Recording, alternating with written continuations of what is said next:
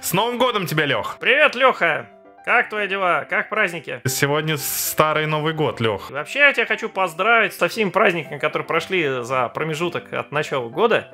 Закончились праздники, и мы с тобой выходим в эфир снова и записываем 89-й подкаст 14 января 2022 года. Я всегда в начале года... И мы снова в деле! Да, но я всегда в начале года путаю какое-то время, дату.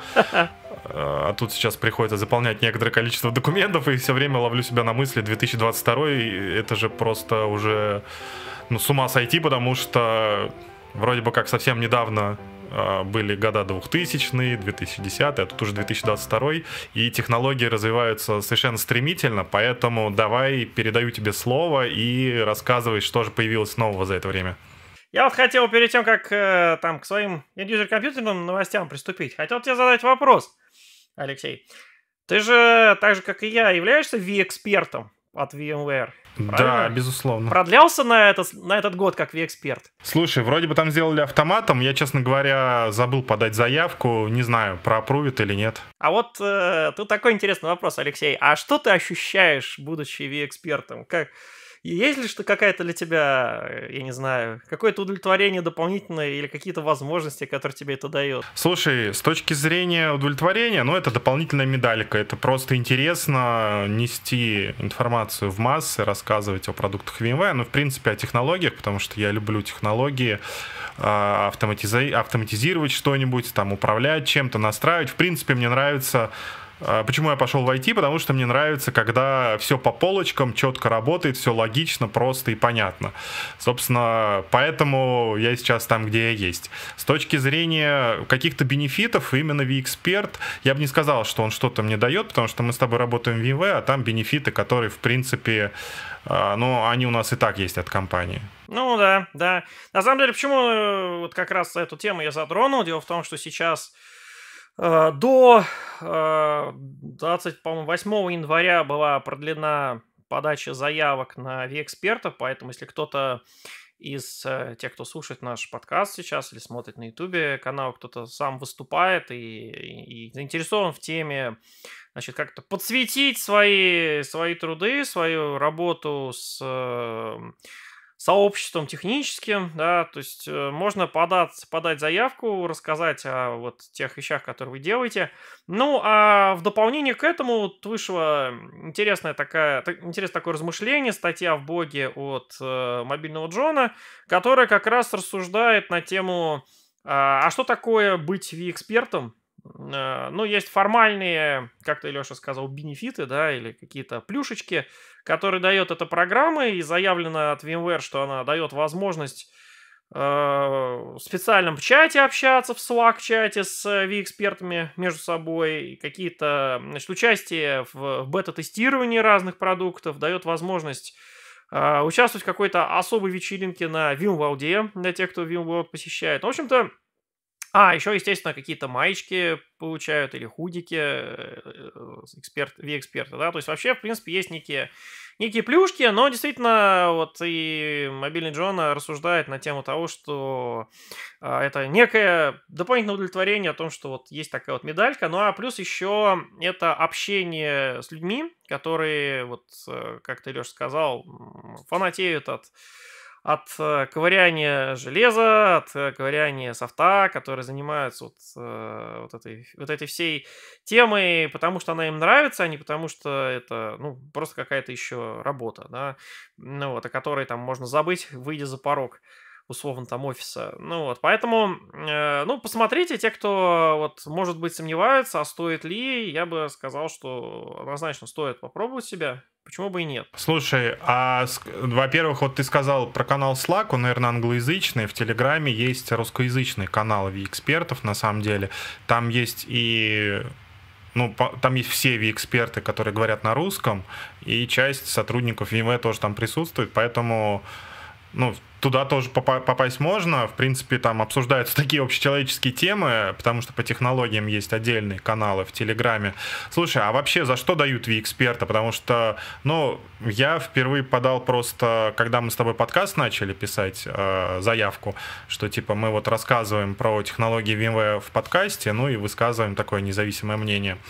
А, а как еще можно какие критерии отбора V-эксперта или еще что-то? Да, что знаешь, я вот здесь вот на самом деле, э, так же как и ты, э, вот подошел какой-то момент, когда вот я понял, что делаю очень много разных публичных активностей, то есть э, есть э, КБ, которую вот продолжаю вести, сейчас вот э, там занимаемся ее трансформации, да, с тобой, Леш, с Digital Workspace, э, и в Телеграме канал, в котором участвую, который изначально создал, и подкасты, и видеокасты, и так далее, накопилась какая-то такая критическая масса, и мне кажется, что эта критическая масса, она намного больше того, что, в принципе, требуется по V-эксперт программе. Вот э, мое ощущение, то, что, ну, когда заполняешь эту форму, Э, то там задают вопросы, а написали ли вы какие-нибудь статьи, какие-нибудь книжки, а есть ли у вас вообще блог, там, в котором вы рассказываете про технические темы, а, и на него, ну, на этот блог там подписаны какие-то посетители, а есть ли у вас какая-нибудь там работа по комьюнити,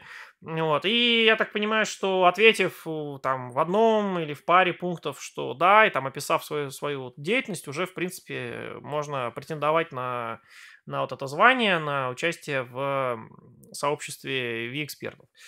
Вот, поэтому, наверное, немножко мы с тобой, может быть, даже переросли эту тему. Но, кстати, э, вот что мы с тобой не можем получить, будучи сотрудником компании в январе, это специализацию внутри V-эксперт, которая появилась по-моему, с прошлого года, и можно стать не просто V-эксперт, а можно стать end-user computing V-эксперт, а можно стать cloud computing V-эксперт и так далее. То есть внутри этой программы есть специализация, она доступна только для не сотрудников января, то есть это только для а, как раз-таки людей сторонних э, компаний, независимых специалистов, а, которые, я так понимаю, могут с помощью этого получить и какой-то, видимо, особый доступ к, к ранним технологиям, к разработкам, которые делает VMware по данной теме. Ну, слушай, да, если уж ты стал говорить о том, что можно получить, обладая званием V-эксперта, то там даются пробные лицензии на все продукты, соответственно, и ссылки на скачивание. То есть э, не надо искать на известных ресурсах, э, все в доступе. А, там дается доступ к ранним версиям продуктов, внутренние какие-то обсуждения и внутренние предрелизные обсуждения продуктов, э, дополнительные обучающие вебинары, то есть достаточно большой информационный объем, большая информационная загрузка по технологиям VMware, и V-эксперты э, — это те, кто первые получают доступ к этим технологиям для того, чтобы попробовать посмотреть специальные сессии с технологистами программа есть, с технологистами изнутри VMware. Я имею в виду там, ну, не типа нас с тобой, а вот те, кто там продукт-менеджеры смотрят, куда развивается продукт, и более того, можно э, сказать или там вот это нам нравится, вот это нет, и если это действительно там интересная мысль, то она будет, естественно, учтена в, в будущих версиях продуктов. Ну, в общем, до 28 января еще немножко времени есть. Кто вот думает, сомневается, присоединяйтесь. Там, там весело. В принципе, конечно, там ты получаешь то, что ты вложил, как правильно написал мобильный Джон. То есть, если ты общаешься, то ты получаешь в ответ вот это общение с, со специалистами. Ну, вот. Но, вот, как я уже сказал, то есть появляются вот эти вот дополнительные возможности. Ну что ж, а, на самом деле из того, что а, появилось в рамках э, end-user computing, вокруг него это довольно-таки интересные статьи. И Новый год, как это традиционно бывает после праздников, начался с того, что у ряда заказчиков что-то сломалось. И пришлось заниматься трабл-шутингом, решением проблем. Ну и вот в связи с этим я бы хотел отметить ряд статей, который вышел который помогает по части решения вопросов. Ну, в первую очередь, это вопросы, связанные с VDI, с Horizon. Значит, и это э, в первую очередь такая довольно-таки интересная статья, которую написал Роб, касающаяся расположения логов у VMware Horizon. Э, в принципе, вся эта информация, она есть в различных knowledge base статьях, то есть ничего тут такого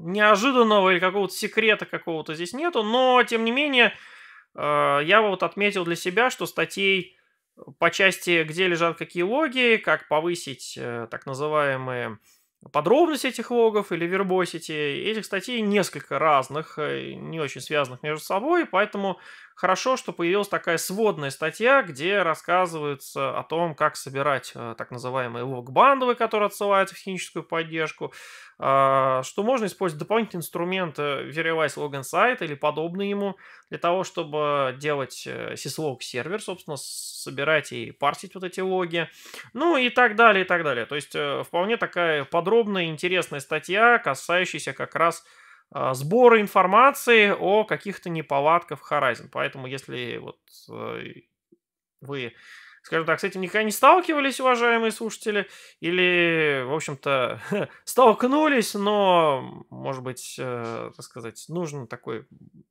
общий такой взгляд на, на вот этот инструментарий, то есть понимать, где что есть, может быть, не обо всем вы знаете, то и рекомендую здесь а, посмотреть. Статья довольно-таки довольно-таки объемлющая по разным компонентам серверным компонентам, пользовательским компонентам Horizon. А еще одна статейка касается, скорее, там, решения проблем по части протокола. А, вот наш коллега из э, российского офиса Андрей Коновалов написал статью по оптимизации Horizon Blast на медленных каналах. И опять же, вот как в случае с логами э, Horizon, это не какая-то секретная информация, но это информация, которая очень разрознена, раскидана по множеству блог-статей, по множеству э, баз знаний у VMware. И вот э, в своем блоге Андрей собрал довольно-таки всеобъемлющее описание вот всех э, настроек, которые есть, э, вот этих всех ссылок, где описано, как настраивать Blast протокол. В том числе с учетом изменений, которые появились вот в версии последней Horizon 8.4.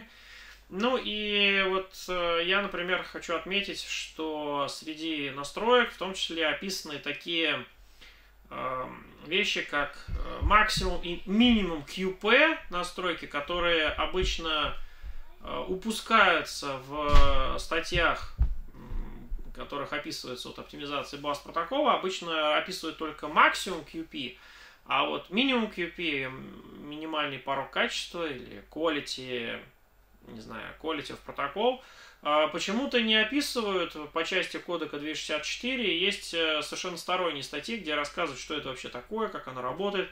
И очень здорово, что Андрей вот как раз указал касательно порога минимум QP, что, например, там больше 30 уже будет плохо для мелкого текста, да, и мелкий текст будет не очень читабельным. А, такие вот вещи, они позволяют э, ориентироваться для тех администраторов, которые настраивают протокол.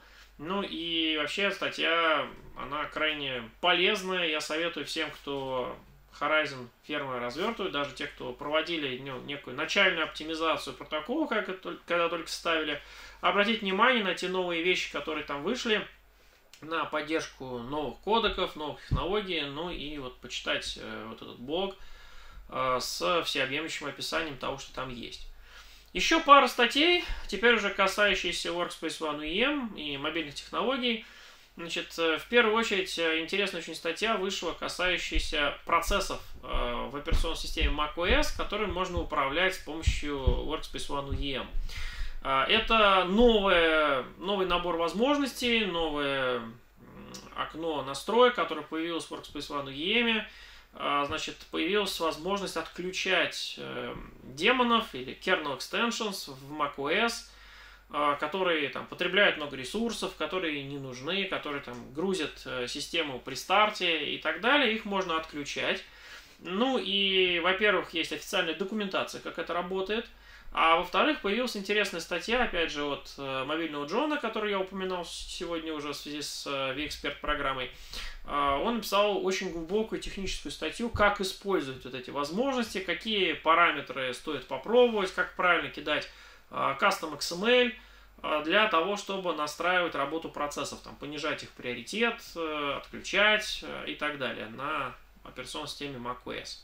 Ну и еще одна статья, которую я завершу свой небольшой вот, э, разбор технических глубоких статей. Эта статья касается будущих изменений с Microsoft Exchange почтовым сервером. Microsoft вот в октябре этого года планирует отключить у онлайновой облачной версии Microsoft Exchange Basic Auth аутентификацию в рамках протокола ActiveSync. Ну и сразу же возникло множество вопросов у заказчиков, которые это услышали, у заказчиков, у партнеров. В первую очередь это э, будущее вообще протокола ActiveSync, не собирается ли Microsoft его прикрыть и предложить что-то альтернативное. А во-вторых, э, а что остается, потому что Basic Auth это всегда было быстро, просто, удобно. Э, конечно же, это наименьший уровень безопасности, но многих устраивало. Да? И вот вместо Basic Auth э, удобно сейчас воспользоваться алгоритмами OAuth 2 для аутентификации. И вот э, в блоге от Even Gooder, коллеги, подробно описывается, как это работает и как это настроить, что очень и очень ценно. Поэтому в принципе, конечно, для тех компаний, которых Exchange э, стоит локально, это не коснется, то есть останется свобода выбора, какой вариант аутентификации применить. Но в целом, с учетом тенденции по безопасности, которая э, становится все более и более строгой, и с учетом вот новых веяний, я думаю, что имеет смысл ознакомиться с статьей э, для того, чтобы для себя понимать, в общем-то, вот эти изменения, которые грядут по части Mobile Email Management да, систем. Вот. Ну и на этом все. Я думаю, все новости, которые у меня были, и о грядущих релизах, новых продуктах, мы, наверное, поговорим с тобой, Алексей, уже в следующих наших подкастах в этом году. Сегодня, Лех, я расскажу, хочу рассказать о ряде новостей, о выходе новых продуктов, о проблемах безопасности, новые пути обучения, развитии VMware и взгляде в будущее. Ну а теперь давай э, про эти и другие новости чуть подробнее. И первая моя новость будет связана про э, безопасность. Как вы все помните, как многие, наверное, знают, в конце года 2021, в декабре, обнаружилась критическая уязвимость в log 4 J-компоненте, который нужен для логирования, для соединения э, с различными системами. Э, в нем обнаружилась критическая уязвимость, которая позволила взламывать э, продукты, причем это коснулось не только VMware, коснулось вообще 98 крупных, э, 98% крупных enterprise компаний, потому что э, практически в каждой первой enterprise компании используется решения, построенные и написанные на языке Java, и Log4j — это очень популярный компонент для разработки программ на этом языке, вернее, он очень часто используется в программах, разрабатываемых на этом языке. И вот здесь, Лех, знаешь, а, получается такая ситуация, что, с одной стороны, это open source компонент, и все всегда говорят, что open source это круто, open source позволяет лучше управлять кодом, а, быстрее находить какие-то уязвимости и так далее, но, тем не менее, как мы видим, а, сама уязвимость появилась в коде, там, сколько, лет 10 назад, ты не помнишь, там, как писали в обзорах? Ну, довольно-таки давно, Леш, появился-то, на самом деле. Я так даже не помню, когда. Но да, эта уязвимость появилась очень давно, и до вот теку... сегодняшнего года, 2020, ну, конца 2021 года, начала 2022, никто особо эту уязвимость в open source компонентах, в открытых компонентах не находил. А, и все жили спокойно, в ус не дули и не знали, что такое, в принципе, вообще в этой системе есть. А, вскрылась вот эта штука, которая позволила Э, обходить и получать э, удаленный доступ к системам, где используют этот компонент.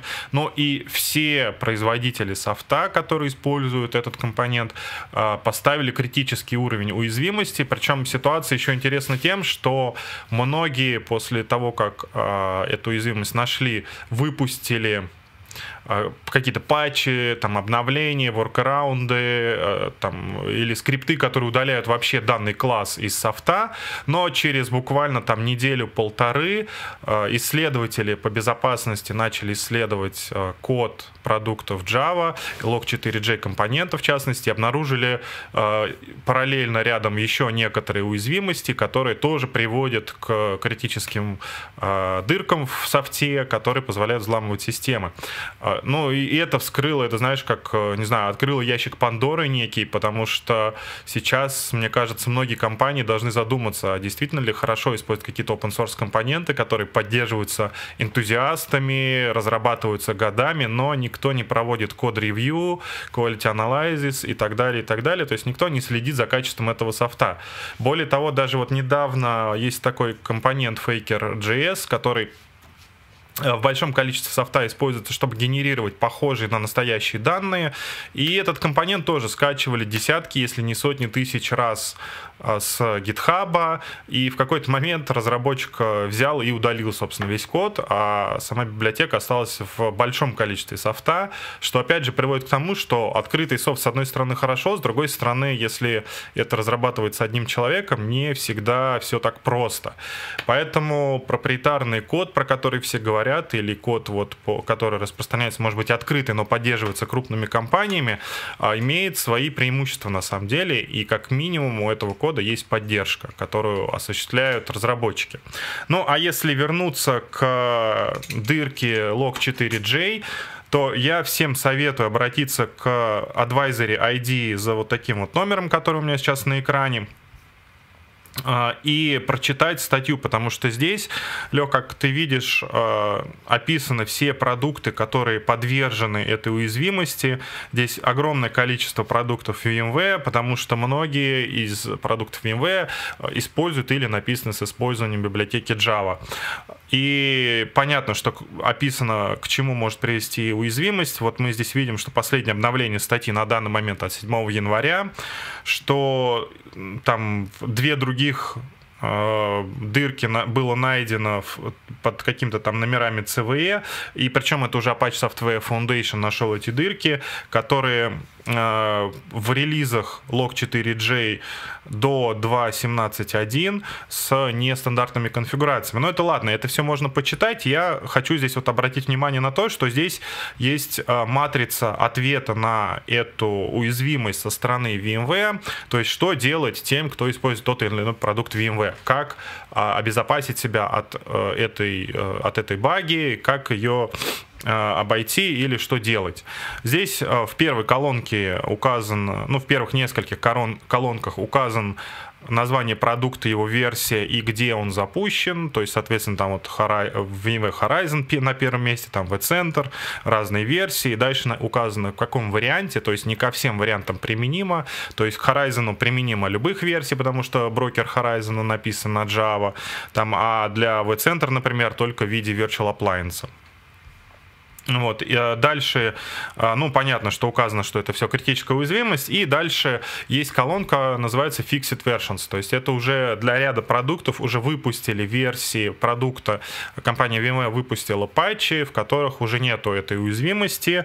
А, или если написано патч pending, то есть ожидается разработка этого патча, патч еще не выпущен, его нельзя нигде скачать, но есть workarounds, то есть обходные пути, как убрать эту уязвимость, ну и ссылки ссылочки на статьи базы знаний, где описано, как это сделать. Вот всех призываю посмотреть на вот эту таблицу, изучить, а, что там написано про используемые продукты в компании VMware, посмотреть, что, как можно это а, убрать. Ну и здесь я завершаю там рассказ про эту уязвимость, скажу о том, что некоторые там, компании, Google, по-моему, Microsoft и другие выпустили э, скрипты, которые проходят просто по всем классом, а, по вообще, в принципе, var-файл или любой файл, исполнимый в языке программирования Java, фактически это zip-архив, внутри которого сжатые классы находятся, то есть при запуске разжимается архив, загружается класс, и дальше он начинает исполняться. Так вот, разработали скрипты, которые просто проходят по этому архиву, находят а, компонент уязвимый и просто его удаляют, этот класс, поэтому софт продолжает дальше работать, но уже без этого класса. Это такой хардкорный путь обхода вот этой уязвимости, воркараунда. А, переходя к другой проблеме по безопасности, она уже не такая критичная, но тем не менее достаточно серьезная. Обнаружилась она 7, 4 января, прошу прощения, не 7, а 4.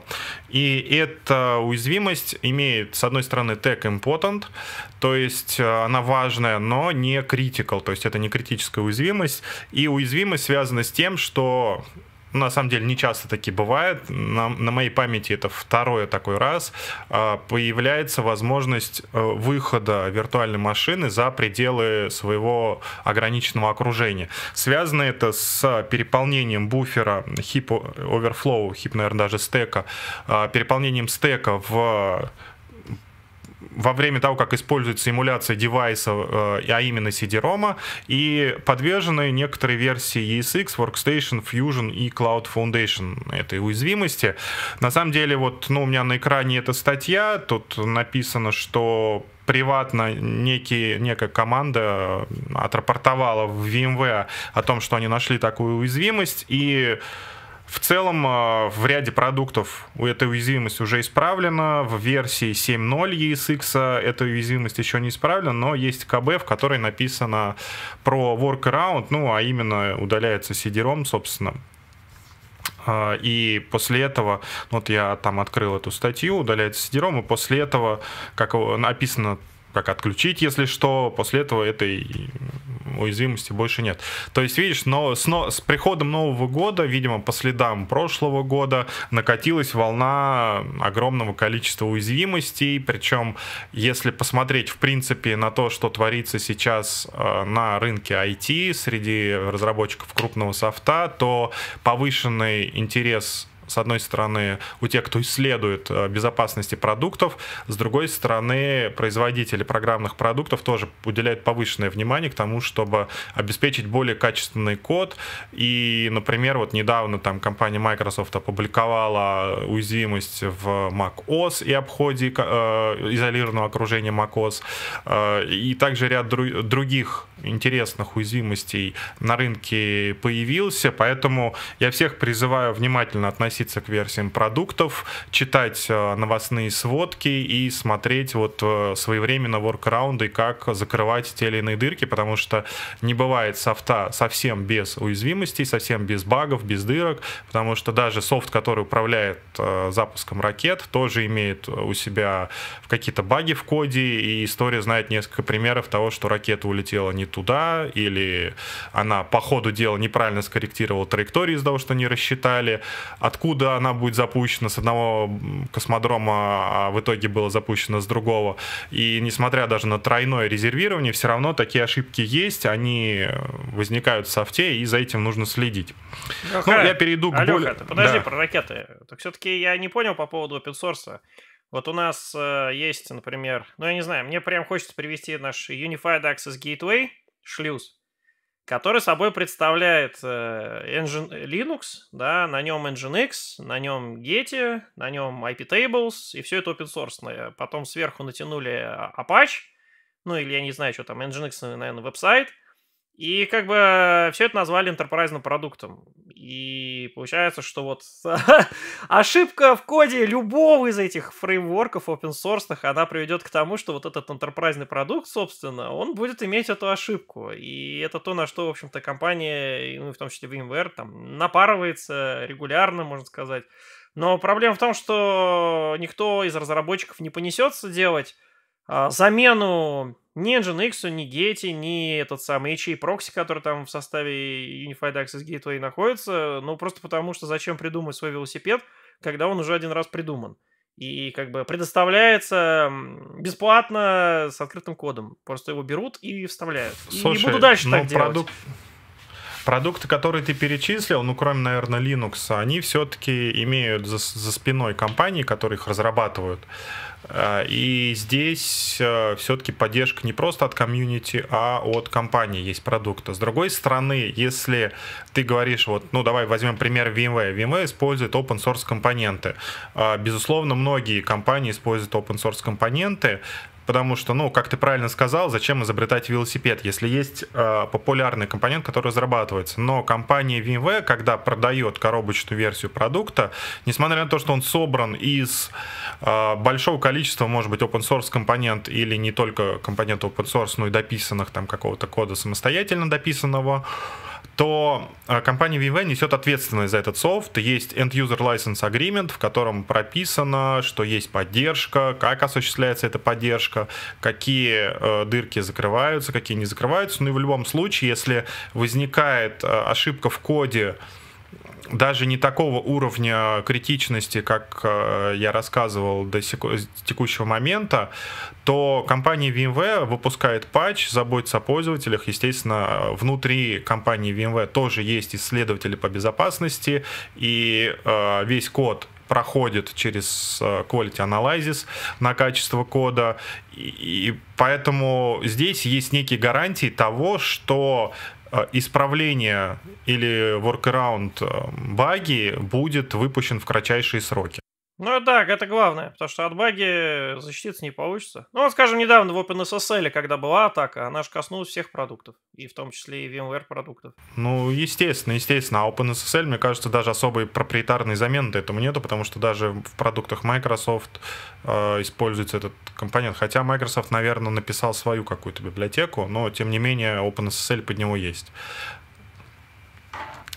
Вот, и здесь вот я хочу, да, обратить еще раз внимание на то, что несмотря на то, что open source компоненты используются и многими компаниями, не только VMware, а другими компаниями, которые продают коробочные решения, а, здесь как бы немалую роль играет поддержка поддержка, которая осуществляется для конкретного софта, и всегда можно обратиться в службу поддержки, сказать, вот у меня не работает, или вот такая бага, там, расскажите, что делать, или давайте исправление. Ну, а я перейду к следующей своей новости. Незаметно, незаметно, уже почти месяц назад вышел NSX 3.2 а, а, который вышел с заголовках, а, заголовком инновации в как раз мультиоблачной безопасности, сети и обслуживании. Но я не буду пересказывать всю статью, оставим это сетевым специалистам. Здесь вот только хочу отметить, что фокус NSX в целом а, уже давно, наверное, сместился с просто виртуализации сетей а, к текущим реалиям и вот а, улучшение облачной безопасности. Здесь вот описаны там некоторые новшества, которые появились в NSX, улучшение политик, связанных с безопасностью и политик управления сетями от тем упрощения разворачивания сетей, а, ну и там какое-то подытоживание. И в конце статьи даются ссылки на ресурсы, там где скачать, релиз-ноты почитать. И есть отдельной строкой, что нового с точки зрения изменения безопасности. И второе, что вот я на что хочу обратить внимание, есть вот ссылка на канал, отдельный канал NSX а, на YouTube с различными видео по технологии там виртуальных сетей, безопасности, ну короче все, что связано с NSX, курсом, а, в котором описано множество интересных вещей. Ну, здесь я хочу просто направить слушателей, куда про что почитать, а, потому что, возможно, кто-то пропустил выход и выход мажорного релиза NSX. Следующая гораздо более интересная новость, она связана с виртуальной реальностью, и, наверное, это скорее даже а, новость, про которую, может быть, ты что-то прокомментируешь. Называется она, что виртуальная реальность это не э, придуманная искусственная наука, это научный факт. И дальше в статье рассказывается о том, что на VMworld 2021 появился такая, появилась такая штука, как Workspace ONE XR Hub, который продвигает технологии виртуальной реальности. Но заигрывание с виртуальной реальностью различных компаний в целом и VMware в частности уже несколько лет я вижу. Каждый год выпускает компания Gartner Hub Cycle, и виртуальная реальность, технология виртуальной реальности, она как бы от хайпа уже переходит к платопродуктивности, к платоиспользованию. А, в статье освещается о том, что сделали, как э, виртуальная реальность может помочь в работе, ну и в текущих ограничениях, ковидных ограничениях, где постоянно людей сажают на карантин, удаленные сессии, Zoom и так далее. Ну, мы видим о том, что это действительно помогает людям э, улучшить там experience, опыт от общения, внедрить новые технологии типа иммерсивного обучения и что-то такое. Я не знаю, ты тут э, что-то прокомментируешь про Workspace ONE XR Hub или мы раскроем это в следующем э, выпуске? Не, ну подожди, Леш, я же про него рассказывал, во-первых. То есть кратко его анонсировал, рассказывал. Вообще, на самом деле, по-моему, вот э, когда у нас было выступление на летней академии, мы с тобой про это обсуждали немножко, так что в записи летней академии, если кто-то поднимет, то можете посмотреть. Но, Лех, здесь э, летняя академия, она была немножко до того, как прошел VMworld, и вот здесь именно уже был анонс того, что эта штука есть. Да, все верно, все верно. Мы с тобой по следам VMworld, когда делали в том числе обсуждение, что там было показано, я как раз про XR Hub тоже рассказывал. То есть э, штука интересная. Ну, посмотрим пока, как среагируют наши э, заказчики. То есть пока что, знаешь, это э, со стороны вот заказчика, с кем я общался, пока это выглядит как игрушка больше, в большей степени. И наибольший интерес проявили заказчики, у которых есть отдел проектирования, который занимается проектированием каких-то сложных, больших по размеру объектов. Ну, например, там каких-то э, энергетических узлов, а, или каких-то там систем там для горнодобывающей промышленности, каких-то установок, там, я не знаю, каких-то больших э, эскалаторов и так далее, новых. И человеку, проектировщику проще работать, э, вот делать такие штуки, когда он его видит, ну, в масштабе настоящем, да, то есть вот он, когда он может можно сказать, подвигаться, посмотреть вокруг, как это выглядит, как этот узел, там, как этот агрегат э, вписывается на фоне остальной конструкции. И вот э, есть несколько заказчиков, которые сказали на полном серьезе, что да, нам вот эта тема интересна, нам интересно ее попробовать. Ну, дальше, я так понимаю, этот год покажет, э, насколько эта технология выстрелит со стороны VMware, а также со стороны вот ряда компаний, которые тоже стали активно играть с VR. Это Facebook, наверное, в первую очередь, который сейчас вокруг себя пытается всех подтянуть по части виртуальной реальности. Вот. Посмотрим, Леш. Вот. Но, Лех, осталось у меня на самом деле парочка таких э, информационных новостей.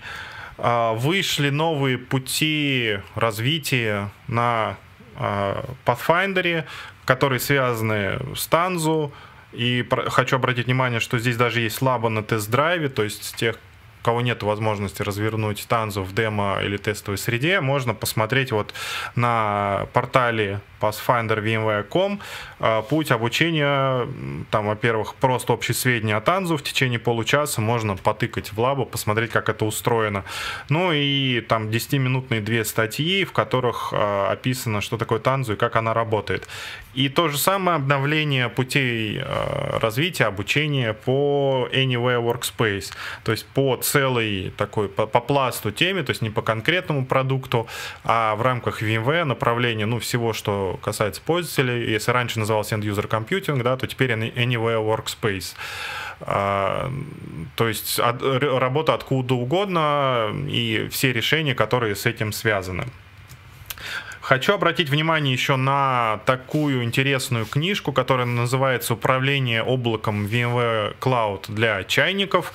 Вышла совсем недавно, причем с лейблом VMware Limited Edition, а, написанная авторами а, из VMware Cloud Management Team, ну и рассказывает про а, про то в, в целом, что такое VMware Cloud, а, что такое Cloud Management, что такое self-service, а, как им управлять. То есть это на самом деле достаточно вот объемная книжка, я вот ее листаю на экране, там, те, кто будет смотреть это на YouTube, увидит, а, с определениями, с тем, что такое приложение, что такое вот там миграции какие-то приложений. Ну и вот целая такая большая книжка, которая по полочкам все раскладывает, Э, рассказывает про различные темы касательно облака VMware. Ну, на самом деле, термины определения облака VMware касаются и любых других облаков. Э, все вот интересные вещи здесь рассказаны. А, Причем там примеры и софта, который нужен для того, чтобы управлять и так далее, и так далее.